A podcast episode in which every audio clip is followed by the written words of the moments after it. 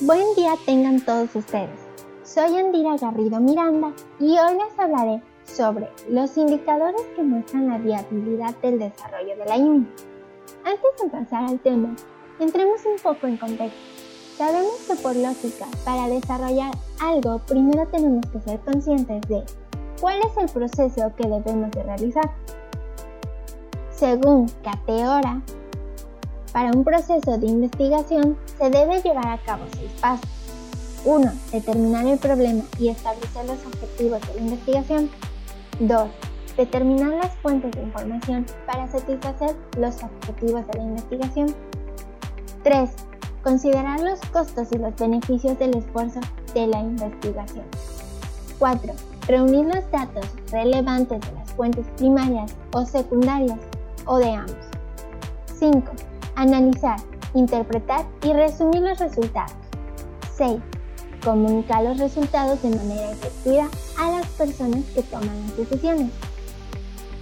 Por eso Plazas dice que la identificación correcta de la situación de mercado y del problema u oportunidad constituyen en la mejor póliza de garantía sobre la inversión de los recursos dedicados a una investigación de mercado.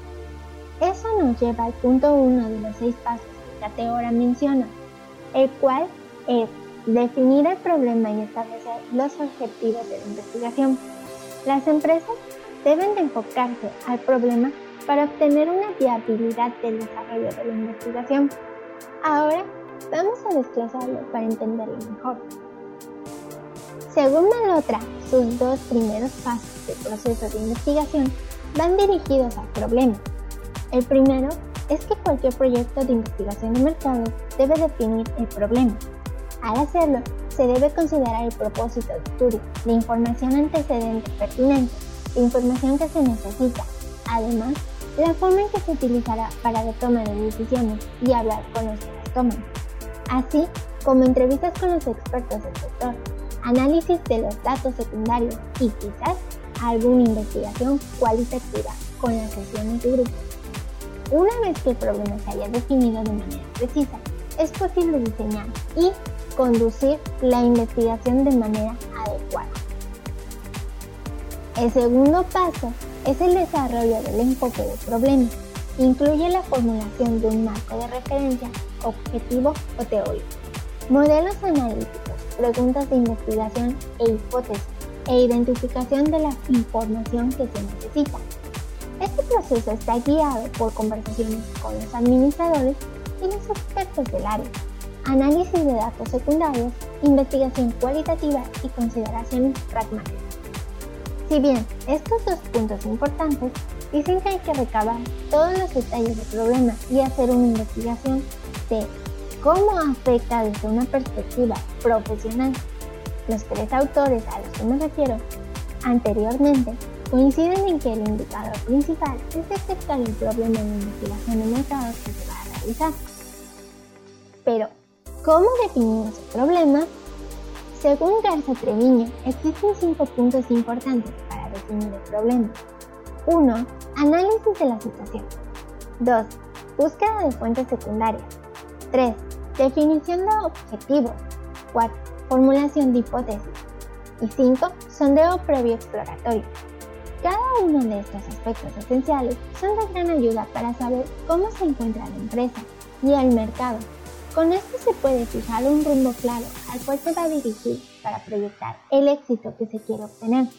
Sin embargo, al no lograr el objetivo, se puede ayudar en saber cuál es la falla que presenta para hacer las correcciones debidas. Pero una vez identificado el problema, ¿qué hacemos con él? Si se quiere solucionar el problema, es indispensable hacer una investigación de todos los detalles de la situación para el primer filtro, agrupándolos en rasgos comunes y así tener una información más resumida. Pongamos un ejemplo. Cuando vamos al refrigerador y ya nos trae el chocolate que habíamos guardado para comer el fin de semana, suponemos quién fue. Pero antes de encarar a esa persona, empezamos a preguntar quién se lo comió. Mientras le preguntamos a todos, vamos descartando. Al final, nos topamos con la persona que sospechábamos que sí.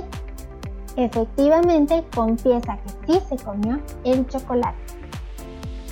Ya sabemos qué vamos a hacer con el problema. Y ahora, ¿qué sigue? Para cerrar con todo el problema, Treviño nos menciona que se debe hacer un diseño de la investigación, obtener la información y elaborar un reporte. Con todos los puntos relevantes del problema, se obtiene un diseño de la investigación, en el cual el objetivo es el principal factor y va a ayudar a saber cuál método se va a utilizar para el estudio a desarrollar e incluso a segmentar a quién se seleccionará y a cuántos analizar. Obtener información lleva a ejecutar un trabajo de campo para conseguir lo requerido. Además, se debe ordenar los datos con una estrategia que ayudará a un análisis de los resultados obtenidos. Con ello, se elaborarán dos reportes. Uno es muy minucioso de todo el progreso y el otro es sobre los principales resultados para tomar decisiones y si se desea, se puede hacer público. Una vez que se recopiló todo lo necesario para el problema, ¿cuáles son los aspectos que complementan una investigación de mercados?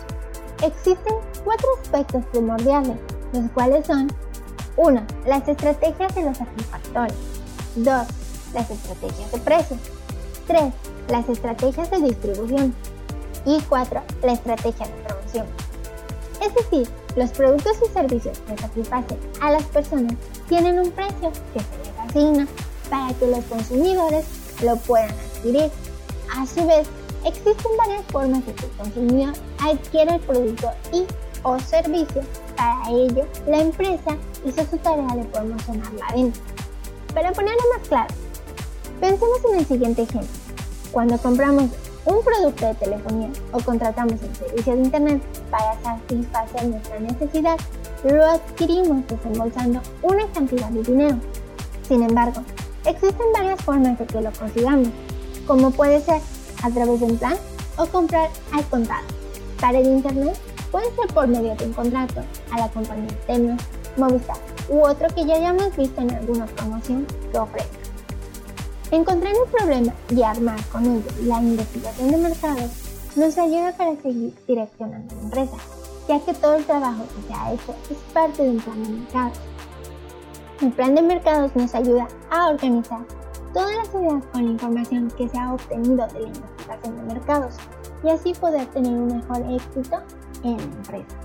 Por eso conocer el problema que existe en la necesidad del consumidor es fundamental para desarrollar un plan. Además de que al hacer un análisis del mercado no solo es obtener información ya, sino que también es aprender a esperar, ver, suponer, preparar y hacer que ocurra algo que la empresa desea realizar por medio de la necesidad que surge en la comunidad. Para desarrollar un plan de mercado se necesitan 12 pasos. Entre ellos se encuentra el estudio que ya hemos visto. Treviño nos menciona esos 12 pasos que son los siguientes. 1. Definir cuál es la misión, visión y valores de la empresa. 2. Organizar la planeación. 3. Desarrollar un análisis del mercado, el cual ya hemos mencionado anteriormente. 4. Definir los objetivos mercado técnico. 5. Generar estrategias y seleccionar las mejores. 6. Definir esfuerzos y recursos necesarios. 7.